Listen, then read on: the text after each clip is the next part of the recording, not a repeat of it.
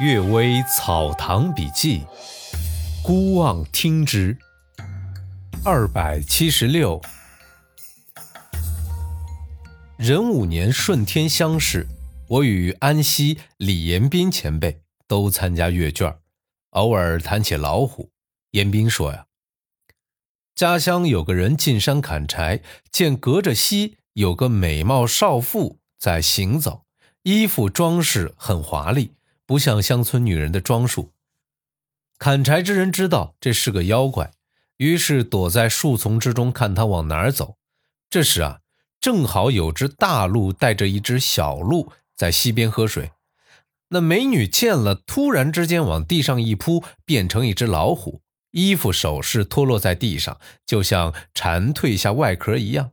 只见她直冲过去，抓住两只鹿，把它们吃掉了。过了一会儿。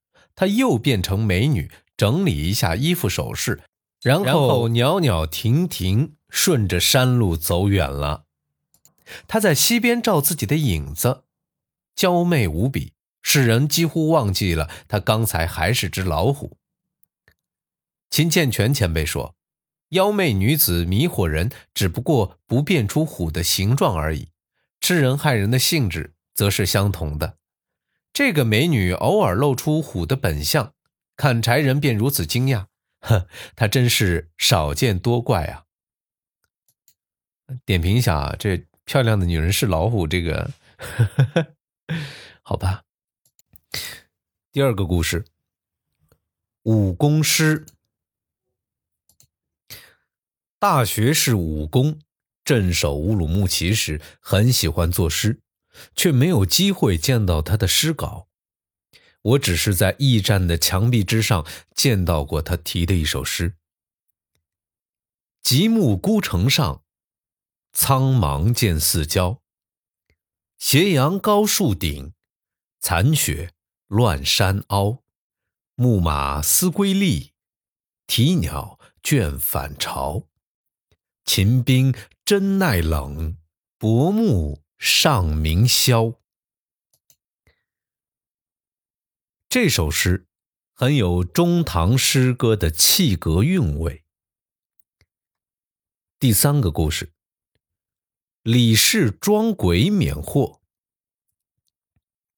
数州佃户少人我说，有个姓李人家的媳妇儿从娘家返回婆家，傍晚时刮起大风，下起大雨。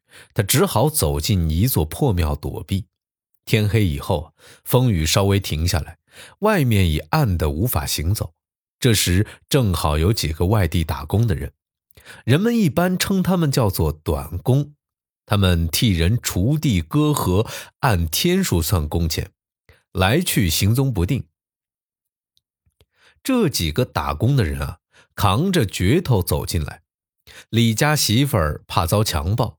又躲进庙后面的破屋之中。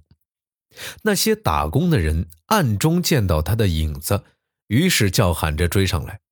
他窘迫焦急，没有办法，只得呜呜的学鬼叫。接着，屋里屋外都响起呜呜的声音，好像是在互相答应一样。几个打工的人很害怕，于是退回，不再追。到了半夜，雨全住了。他竟得以悄悄逃回家中，这事儿与礼服的事儿也十分相似，但一个事儿是鬼们偶尔来追逐聚拢，一个是鬼们好像有意赶来救援。我们即使说这是李家媳妇儿坚贞的心愿感动了鬼神，也未必没有道理啊。第四个故事，婢女放火擒盗。人我又说了一件事情：有伙强盗啊，抢劫一户富裕人家，攻打楼门，眼看就要被攻破。强盗们举着火把，执着大刀，威胁全家人说：“敢叫喊的，一律杀死！而且现在正在刮大风，喊也没人听见，白白送死有什么用？”全家人都闭口不敢出声。有个烧火丫头，年纪约么十五六岁，睡在厨房里。他于是偷偷带着火种，在黑暗之中伏在地上爬行，悄悄进入后院，乘风放火，烧起堆在那儿的许多干柴。这火光照亮了半个天空，全村的人都被惊起。几里以内邻村的人也赶来救火。众人聚齐之后，火光之下像白天一样明亮。强盗们与众人格斗，无法逃脱，竟全部被擒。主人深深感谢这个婢女，要留她做儿媳妇儿。他儿子呢，也完全同意，说呀，有这样的智慧胆识，一定会持家。虽然是个烧火的丫头，又有什么关系呢？主人大喜，催促马上取来一副首饰，就在当晚举行婚礼。主人说呀。一直就会讲究什么尊卑，考虑什么良贱，赞成反对的意见不一，事情可能就会发生变化。这婢女也真算得上是一位奇女子了。妖怪揭穿巫师骗局。边秋崖前辈说，有个做官的人晚上到书房去，突然见书桌之上有个人头。大惊，以为是个凶险的兆头。当地有个道士能画符念咒，经常参与操办人家丧葬之类的事情。这个做官的人急忙把这道士找来。道士一推算，也大吃一惊，说：“呀，是大凶险的兆头，但可以祈祷避免。做法事的费用不过一百两银子。”两人正在商议之时，只听窗外有人说道：“我不幸因罪被斩首而死，鬼没有头就不能转生，所以我总是自己提着它，很感累赘。刚才见您的书桌之上平整干净，偶尔把头放在上面，碰上您突然闯进来，我慌忙躲避。”仓促之中忘记取走，以致让您受惊了。这只是因我的粗心而导致，与您的福祸毫无关系。巫师胡说八道，您千万不要相信。那道士于是就垂头丧气的走掉了。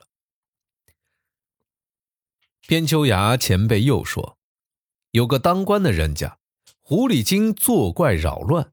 于是请了巫师来惩治，不是很灵验。巫师反而被狐狸精弄得十分狼狈。巫师跑去向师傅求援，请来了新的符咒。刚刚重新登坛召唤神将，就听到楼上有搬家的声音，有互相招呼的声音，轰轰然响个不停。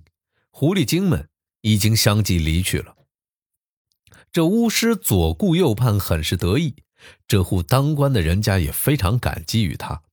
忽然之间，他们抬头见墙壁之上贴了一张纸，上面写道：“你衰败的命运将要来临，所以我们赶来打扰。昨天你捐献九百两银子建育婴堂，这种高尚品德感动了神明，又给你增添了福分，所以我们全部撤走。巫师做法事。”正好碰上这个时机，于是把这当成自己的功劳。这真是脸皮厚啊！你赏他一顿酒饭，稍微替他遮遮羞，这还是可以的。若还要给他报酬，这种小人也太侥幸了。那些字啊，每个大小有一寸多见方，墨迹还是湿的。巫师惭愧沮丧，闭口不敢出声。梁简文帝。与湘东王叔引当时的谚语说：“山川而能语，葬尸十无所；肺腑而能语，医师面如土。”上述两件事可以说是鬼怪能说话了。巫师们大概应该知道吧？感谢各位收听今天的《阅微草堂笔记》，祝各位早安、午安和晚安。